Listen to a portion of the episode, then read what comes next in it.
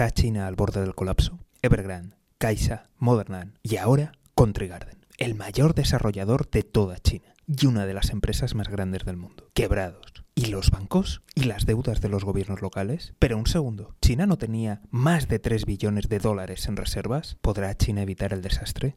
¿Qué consecuencias tendrá para la economía global? ¿Cómo impactará todo esto en tu vida? En este capítulo lo vamos a resolver. Muy buenas, te doy la bienvenida al podcast del economista José García. Como siempre, seguimiento y suscripción. Antes de nada, y como recordatorio, ya hice un capítulo hablando específicamente de Country Garden, el mayor desarrollador y la posibilidad de quiebra. De esto hace casi dos años. Con esto, ¿qué quiero decir? Los datos, las evidencias, las cuentas están ahí.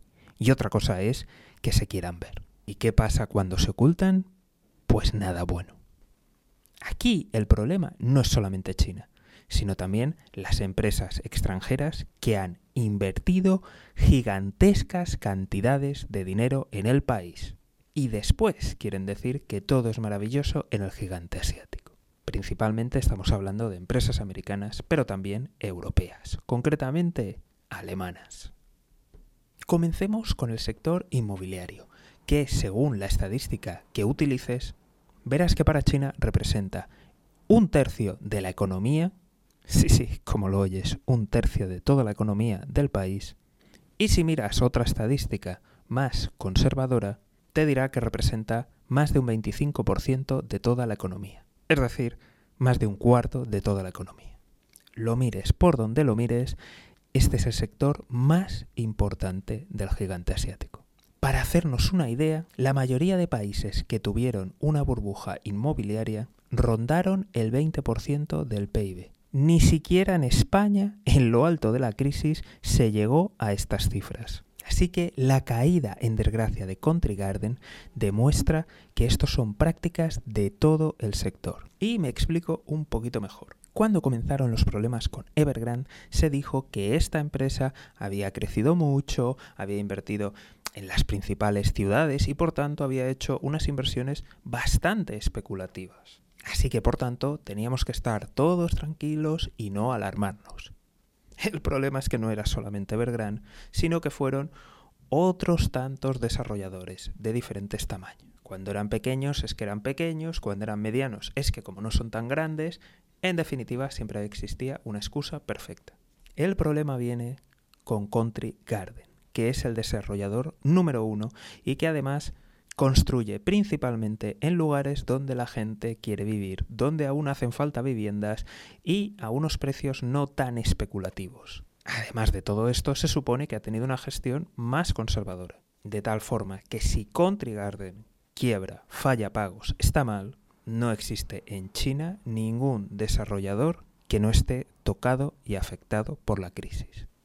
Hablemos ahora de los bancos, que, como te puedes imaginar, han financiado una buena parte de esta fiesta. Y por tanto, una buena parte de sus activos están ligados al sector inmobiliario. Pero, además, como recordarás, ya hubo bancos en China, concretamente pequeñas cajas, y hago así, comillas, comillas, lo de pequeñas, que se quedaron sin dinero. Recordarás las protestas, recordarás las, intervenciones de las fuerzas de seguridad. ¿Qué pasó con todo aquello? Teóricamente, aquello se zanjó culpando a la mala gestión y corruptelas de las administraciones. De los bancos, por supuesto, porque de las públicas eso no, no tienen culpa nunca de nada. ¿Y qué ha pasado con los grandes bancos? Pues bien, estos bancos han estado financiando la ruta de la seda.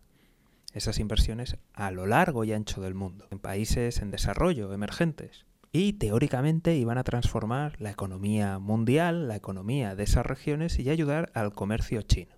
El problema ha llegado cuando esas inversiones, pues bien, no han cumplido las expectativas y se han encontrado con problemas a la hora de repagar esas deudas. Seguramente habrás escuchado en la prensa tradicional hablar de cómo China benévolamente ha rescatado a esas naciones.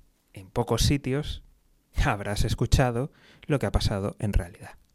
Y es que verás, el gobierno chino ha dado, abro comillas, esos rescates inyectando dinero directamente en sus bancos y sin que pasen por esos países teóricamente rescatados.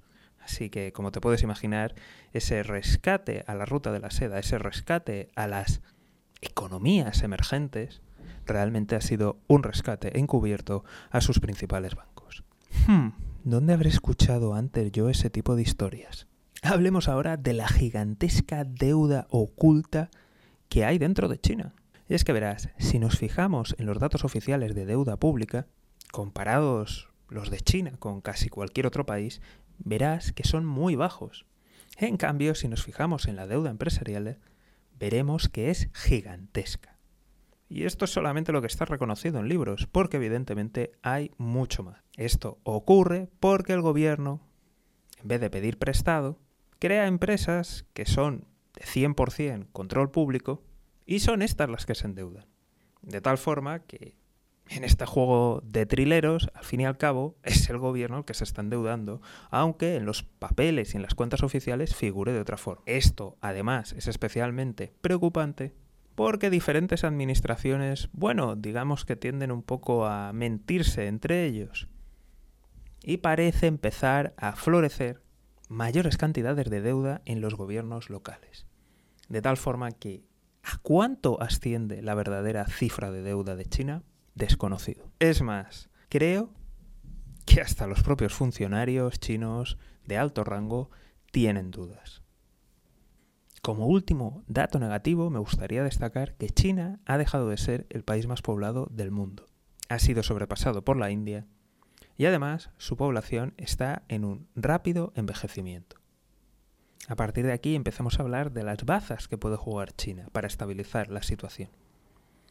La primera de ellas es que a pesar de todas las dudas que existen sobre su economía y sobre sus datos, en el caso de la situación más pesimista sobre su PIB Imaginemos que el 40% del PIB de China es falso. Aunque esto fuera así, China seguiría siendo la segunda economía más importante del mundo a mucha distancia de la tercera y de la cuarta. China aún sigue vendiendo mucho más al extranjero de lo que compra. Pero cuidado porque se están desplomando ambas. La parte más reluciente, sin duda, son los más de 3 billones de dólares en reservas. Billones de dólares de aquí de España. Si me estás escuchando desde Estados Unidos y desde otros lugares, lo llamaréis 3 trillones de dólares. A los cuales habrá que sumar los más de 400.000 millones de dólares en reservas que tiene Hong Kong. Que entendemos que usará China conforme le plazca. Así que con todo lo que sabemos, con lo que sospechamos y con lo que no sabemos, ¿qué pasará? ¿Cómo impactará en el mundo?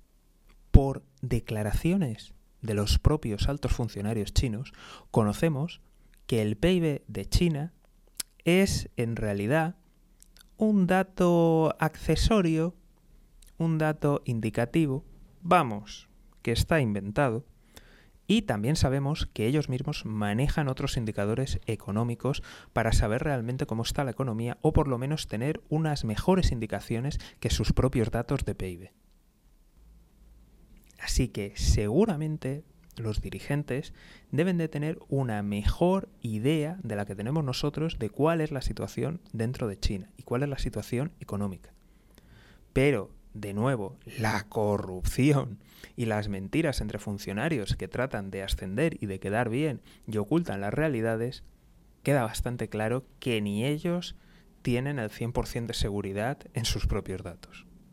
Y aquí es donde viene la, la gran pregunta, la gran cuestión, y es, ¿por qué no han actuado como lo hicieron en la gran recesión de 2008? Es decir, inyectando una gran cantidad de dinero en la economía y estimulando todos los sectores. Creo que hay problemas que no conocemos o incluso los que conocemos son aún mucho más graves de lo que parecen y tienen miedo de actuar de manera decisiva y posteriormente haberse quedado sin margen. Y por eso están utilizando la estrategia de patada para adelante. En cuanto al mundo, los primeros en sufrir van a ser sin duda los países latinoamericanos y Australia ya que son países que exportan materias primas al gigante asiático. En líneas generales, todo el planeta lo va a sentir, todas las personas nos vamos a ver afectadas porque China es la segunda economía del planeta. De tal forma que una desaceleración afectará al crecimiento global.